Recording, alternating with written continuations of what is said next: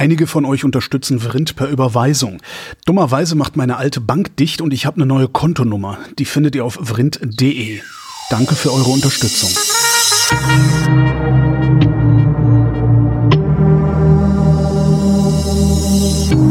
Wer redet, ist nicht tot.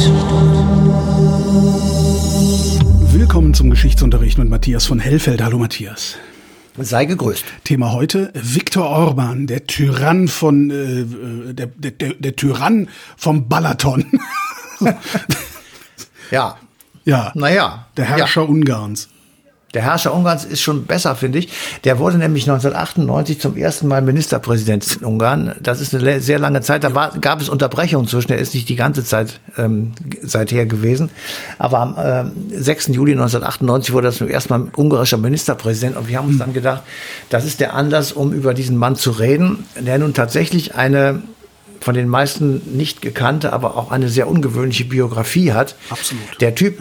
Der Typ ist Jahrgang 1963. Er wurde geboren in einer Stadt, die ich wie folgt aussprechen würde, Shekesh Fehervar. Mhm. Und zwar in Mitteltransdanubien. Dort nämlich, in dieser kleinen Stadt, in dieser Gegend wurden im Mittelalter die ungarischen Könige gekrönt. Das fand ich so als kleines Nebenbei ähm, Aperçu ganz nett. Dort ist er zur Schule gegangen, hat äh, Abitur gemacht, ist dann zum Militär gegangen, wie damals üblich, und hat Jura studiert. Und dann folgte eine Anstellung im Ministerium für Landwirtschaft und Ernährung. Also, er war seit seines Studiums, seit dem Ende seines Studiums politisch unterwegs von Anfang an. Und er war auch wissenschaftlich unterwegs. Und zwar hat er einen Forschungsaufenthalt gemacht äh, an einem College in Oxford.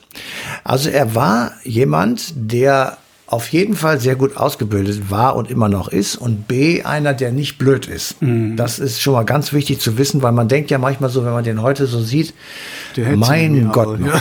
was ist das für ein Tumbator, ähm, der da auf dich zukommt mhm. und du denkst dir irgendwie, er könne nur kaum bis drei zählen. Das ist aber falsch. Denn es, ähm, man, wenn man sich ihn anguckt und guckt, was er so gemacht hat, dann äh, sieht man schon, dass das ziemlich viel Hand und Fuß hat. Also er ging 1990 in die Politik. Das heißt, er hat seine gesamte Karriere, hat alles, was er da gemacht hat, aufgehört und ist 1990 nach der Wende in Ungarn und im gesamten Ostblock in die Politik gegangen. Mhm. Und er ist also vorher schon so richtig bekannt geworden. Er war Funktionär des Kommunistischen Jugendverbandes der ungarischen KP. Dann ist er da raus und hat mitbegründet die jungen Demokraten. Mhm. Dann war er Sprecher der Universitätsjugend und richtig bekannt geworden ist er mit einer Rede zur Umbettung von Imre Notch am 16. Juni 1989. Jetzt ist die Frage, wer war Imre Notch? Das war der politische Anführer des Ungarnaufstands von 1956. Geschrieben Nagi, falls irgendwie. Nagi, aber Notch ausgesprochen. Also Nagi ähm, ist richtig. So, das war der politische Führer des Ungarnaufstandes. Der wurde am 16. Juni, also genau an dem Tag 1958, also vor 31 Jahren, wenn man vom Juni 1989 ausrechnet, ermordet. Und in einem Massengrab verscharrt mit den Händen auf dem Rücken mit Stacheldraht verbunden und dem Gesicht nach unten. Also das war die schlimmste, wie soll ich sagen, Missachtung eines Menschen, die damals ähm, möglich war. Mhm. Und nach der Wende in Ungarn wurde Imre Notch natürlich rehabilitiert und als Vater des Vaterlandes äh, sozusagen bezeichnet. Und ähm, er, er, wurde umgebettet. Und diese Umbettung fand eben mit einer großen Rede von äh, Viktor Orban statt, mhm. ähm, der die gleichen Forderungen im Grunde genommen äh, aufstellte wie seinerzeit im, Imre Notch, der von ihm und seinen Zuhörern natürlich massiv verehrt wurde. Und er verglich das auch. Also damals wollten sie die Abkehr ähm, der oder die, den Rückzug der Truppen der ehemaligen UdSSR. Sie wollten aus dem Ostblock austreten. Sie wollten sich Europa anschließen, dem Westen also. Und Viktor Orban stellt sich also 1989 vor dieses wirklich große Publikum und fordert den Abzug der in Ungarn stationierten sowjetischen Truppen. Und äh, ruft auf, sozusagen, dass man jetzt einen eigenen Weg gehen will und ähm, man will einen Transformationsprozess starten, der sich von äh, Russland oder von der UdSSR äh, verabschiedet und er kriegt also andauernd Standing Ovations. Mhm. Und am Ende seiner Rede verbeugt er sich in Richtung des Leichnams von Imre Notch und dann tobt der, der Bär. Also dann sind die alle, ähm, ich sag mal, äh, außer Rand und Band und feiern also nicht nur Imre Notch, sondern eben auch Viktor Orban. Ja. Das ist 1989. Also noch neun Jahre bevor er wirklich richtig äh, also in die, in die erste Reihe kommt. Und ähm, am 23. Oktober wird Ungarn zur Republik, also auch zum äh, Jahr, fast noch zum Jahrestag. Mhm. Es gibt eine neue Verfassung in Ungarn und zwar nach dem Vorbild des deutschen Grundgesetzes. Das müssen wir wirklich im Kopf haben. Die haben sich nach dem orientiert, was bei uns 1949 aufgeschrieben wurde. Ja. Und alles, was man jetzt an Veränderungen sieht und wo wir alle denken, das kann doch nicht wahr sein, äh, das geht sozusagen weg von dem deutschen Grundgesetz in eine ganz andere Richtung, die Viktor Orban mittlerweile eingeschlagen ja. hat. Ja. 1989, also die erste Regierung, oder 1990, die erste Regierung ist konservativ unter Josef Antal, frei gewählt und wirklich demokratisch. Ähm, danach kommt äh, Jules Horn, der, der wird vielleicht auch noch den einen oder anderen vom Namen her bekannt sein. Der war damals 1989 ungarischer Außenminister und Amtskollege von Hans-Dietrich Genscher im Kabinett von Miklos Nemeth. Und Nemeth und Horn, das waren die beiden Politiker, die zum ersten Mal diesen Stacheldraht durchschnitten haben mit der dicken Eisenzange, um das Frühstück ähm, da zu machen. Und Österreicher und Deutsche und Ungarn trafen sich dort aus der DDR, Deutsche und aus Westdeutschland. Und da sind ganz viele Leute rübergegangen und haben sich dann im Westen niedergelassen. Das war noch bevor die Mauer gefallen ist. Also sie waren im Grunde genommen die ersten, die diesen berühmten eisernen Vorhang 1989 mhm. aufgemacht haben, den Draht durchschnitten haben. Der österreichische Außenminister war damals Alois Mock. Und ähm, die drei sind sozusagen äh, diejenigen gewesen, die ähm, mit Genscher dann zusammen auch alle weiteren Schritte eingeleitet haben. So. Und dieser Jula Horn ist bis 1989 Ministerpräsident und dann kommen die Wahlen von 1989. Mhm. Und diese Wahl hat eine Partei gewonnen, die ähm, ja bis dahin eigentlich gar keine große Rolle gespielt, nämlich die Fidesz. Ja. Das ist die Partei, die es ja heute auch noch gibt. Ähm, das Höchstalter damals der Mitglieder war 35. Sie wurde gegründet am 30. März 1989 in Budapest und es war im Grunde genommen eine radikale Partei der jungen Leute. Ja? Was, was heißt radikal? Also was wollten die anders machen? Ja, die wollten eine radikale Demokratie, die wollten eine radikale Liberalisierung, ähm, aber sie blieben dadurch, dass sie, ich sag mal, eben zu radikal waren für die Wählerschaft äh, in, in einer gewissen Weise inakzeptabel mhm. und waren eine kleine und völlig unbedeutende Fraktion im Parlament in Ungarn in Budapest. Und das war natürlich für den Viktor Orban, irgendwann sagte er sich, wir müssen was ändern, ja, um attraktiver zu werden, um mehr Stimmen zu bekommen, um einfach mehr ähm, uns für die Ungarn wählbar zu machen. Mhm. Und dann wandelte er innerhalb von drei oder zwei Jahren diese Partei zu einer bürgerlich-konservativen Partei. Jugendlichkeit wurde abgeschüttelt. Ähm, das war jetzt nicht mehr 35, da wurde gar kein Alter natürlich mehr festgesetzt. Das ging erst so ein bisschen nach hinten los, da haben sie Stimmen und Zustimmung verloren. Aber bei den, bei der Wahl 1998 passte es dann zu einer Koalitionsregierung mit anderen kleineren Parteien. Ja. Also so ein bisschen wie sozialliberale Koalition 1969. Äh, und am äh, Ende Mai, zwei, äh, Viktor Orban wird Ministerpräsident und bleibt das bis Ende Mai 2002. Das heißt aber auch, dass sie, dass sie, also das, zumindest klingt es gerade so, dass sie überhaupt keine wirklich politischen Ziele hatten, außer an die Macht zu kommen.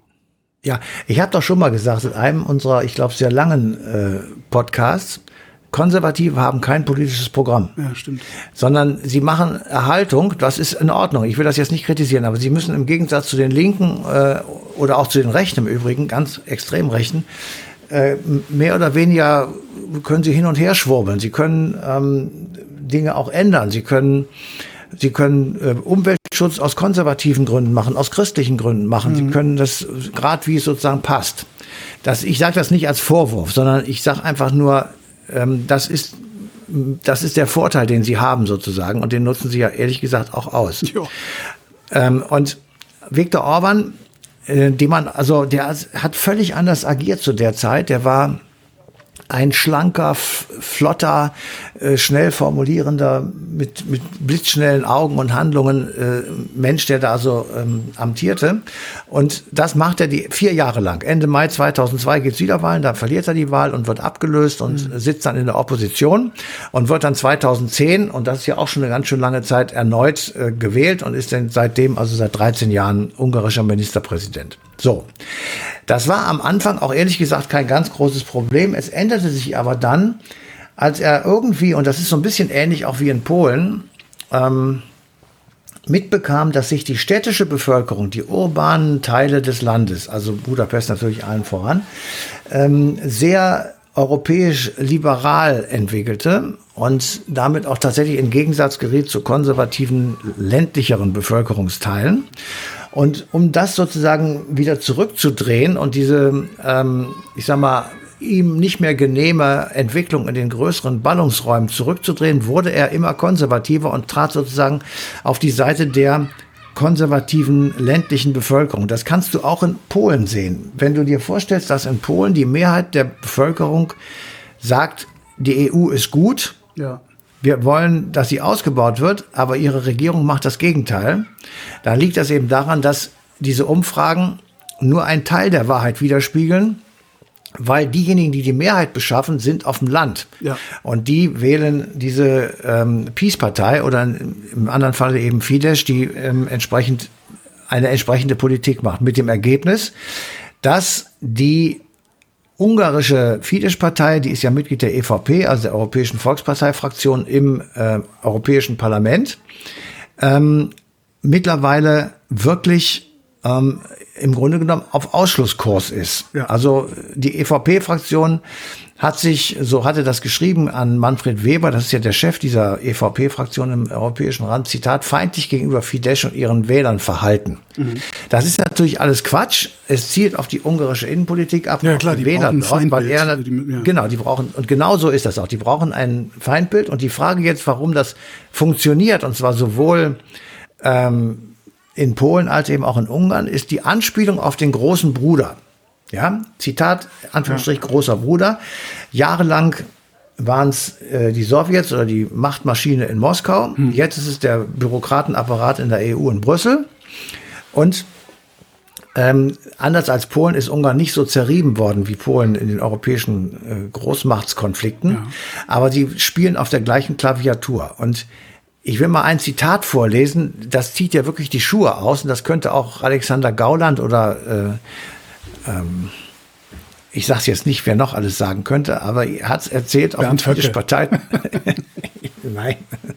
Am, 18, am 28. September 2013, also vor zehn Jahren, hat er Folgendes gesagt. Ich zitiere das. Die Bankiers, die gierigen Multis, die Brüsseler Bürokraten, die in ihrem Sold stehen und natürlich ihre Lakaien, marschieren hier im Land gegen Ungarn auf im Auftrag des internationalen Großkapitals. Zitat uh. Ende. Das internationale ja. Finanzjudentum. Ja, genau. Okay. Und, äh, wir, wir wissen, ah. einer seiner Hauptlieblingsgegner ist Herr Soros. Von dem hat er sich von dem nicht sogar das Studium bezahlen lassen? Der, der hat ja auf jeden Fall sehr viel Geld in das Land gesteckt ähm, und vielleicht auch an, äh, für ihn. Aber der ist sozusagen das Feindbild geworden. Er ist ein jüdischer Multimillionär oder auch vielleicht Milliardär, ich weiß es nicht, jedenfalls sehr reich. Und Orban bedient seit Jahren in Ungarn äh, Ressentiments, die man im rechtsextremen oder im verschwörungstheoretischen Kreisen pflegt. Mhm. Und das ist nicht mal mehr nur populistisch, das ist tatsächlich auch, ich sag mal, das ist rechtsradikal oder rechtsextremistisch, wie du möchtest. Ähm, so, aber die Frage ist trotzdem, und das ist ja das, was uns daran so erstaunt, wie kriegt er das hin, dass er jetzt über so viele Jahre dort sich am äh, politischen Ruder hält? Und er hat tatsächlich etwas aufgebaut, was in der Fachwelt als System Orban genannt wird. So, und ähm, das heißt, er hat ein System aufgebaut, das besteht darin, dass man sich kontinuierlich von EU-Standards abwendet, mhm. sowohl bei Justiz als auch bei Pressefreiheit und vor allem bei Minderheitsrechten. Also Homosexuelle, Queer, Trans, alles Mögliche ist bei denen verboten. Es ist ja so, es geht ja so weit, äh, was heißt verboten, es wird einfach sanktioniert. Äh, es geht ja so weit, dass also Bücher aus Buchläden verschwunden sind, in denen es um Homosexualität ging. Ähm, Bilder, alles Mögliche wurde aus Schulbüchern rausgeholt. Ähm, und damit möchte er gerne sowas wie eine homogene Gesellschaft aufbauen, aber ausgerichtet ist diese homogene Gesellschaft im System Orban auf Autokratie, also auf die Herrschaft des Einzelnen. Ja. Und auf ein politisches System, wo man natürlich ihn noch wählen muss. Also wenn der jetzt sagen würde bei der nächsten Wahl, er hat keine Ahnung, nur 30 Prozent, mhm. dann glaube ich nicht, dass er die Wahl fälschen würde, weil das äh, würde in der Welt so viel Aufstand geben, das glaube ich wird nicht funktionieren. Ähm, dann müsste er wohl vermutlich zurücktreten. Aber die Herrschaft des Einzelnen ist auch ein politisches System, das eben dafür sorgt, dass so etwas nicht stattfindet. Es gibt eine wachsende Korruption. ja. Und mit dieser wachsenden Korruption werden politische Prozesse gelenkt und manipuliert. Ja. So, und ähm, damit kannst du natürlich auch sagen, okay, wenn vor einer Wahl fängst du an, auf ländliche Bevölkerung Geld herabregnen zu lassen. Aber das musst du erstmal haben, das Geld, und das geht dem aus. Ja, das geht im Moment aus, weil die EU jetzt gegensteuert, indem sie einfach äh, Subventionen streicht. Das äh, in der Tat könnte ihn dann zum Einlenken bringen. Aber bisher jedenfalls hat er das ziemlich clever gemacht und hat einfach immer dann, wenn es hm. drauf ankam, denjenigen, die sie ihn wählen würden, ähm, ja, hat er Geld gegeben. So, und das Wichtigste da drin, mittendrin sozusagen wie eine Krake, sitzt Viktor Orban selbst. Ähm, sozusagen als äh, Masterspinne, ja. die sich also von überall zuführen lässt. Und er führt einen Kulturkampf gegen Liberalität, gegen Rechtsstaatlichkeit, gegen das, was er freiheitliche Demokratie oder wir als freiheitliche Demokratie kennen. Obwohl Man er ja selber mal auf der Seite war. Der ja, war ja mal auf unserer wollte, Seite. Ne? Das, das, wäre mein, das wäre ja mein äh, Schlusswort gewesen. Ach, Verzeihung. Ah. Dann warte ich also, jetzt ab.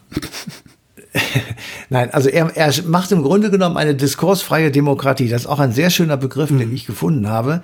Eine Dis diskursfreie Demokratie, äh, in der Orban Ziele und Politikentscheidungen äh, einfach vorgibt.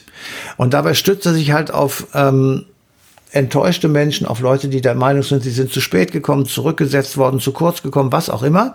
Und er lockt sie damit, dass man nationale Zusammenarbeit jetzt predigt und sagt, das ist jetzt der, der Ausweg und die Grundlage ist christlich, nationalkonservativ und eben autoritär. Finanziert und von der bundesdeutschen Autoindustrie.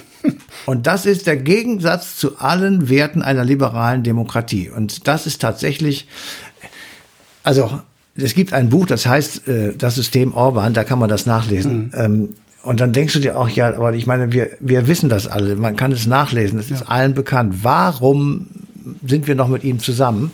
Und warum akzeptieren wir, und das ist jetzt das, was du eben schon sagtest, dass er das genaue Gegenteil von dem macht, was er damals gesagt und getan hat, als er sozusagen zum ersten Mal an der Macht war oder zum ersten Mal dann auch ähm, ganz regulär und ohne irgendeine Kritik ja, gewählt wurde. Das ist doch ganz klar, weil der unsere BMWs so günstig zusammenschraubt. Ja, aber trotzdem, also er könnte ja auch selbst reich genug sein, er könnte auch sagen, es ist alles bestens. Ich ja, habe das, mein, ne? das ist, was mich Jetzt, immer wieder wundert bei solchen Vögeln, ja. dass es denen nie reicht. Ja, genau, das verstehe ich auch nicht. Das verstehe ich wirklich nicht. Also, nee, ich auch nicht.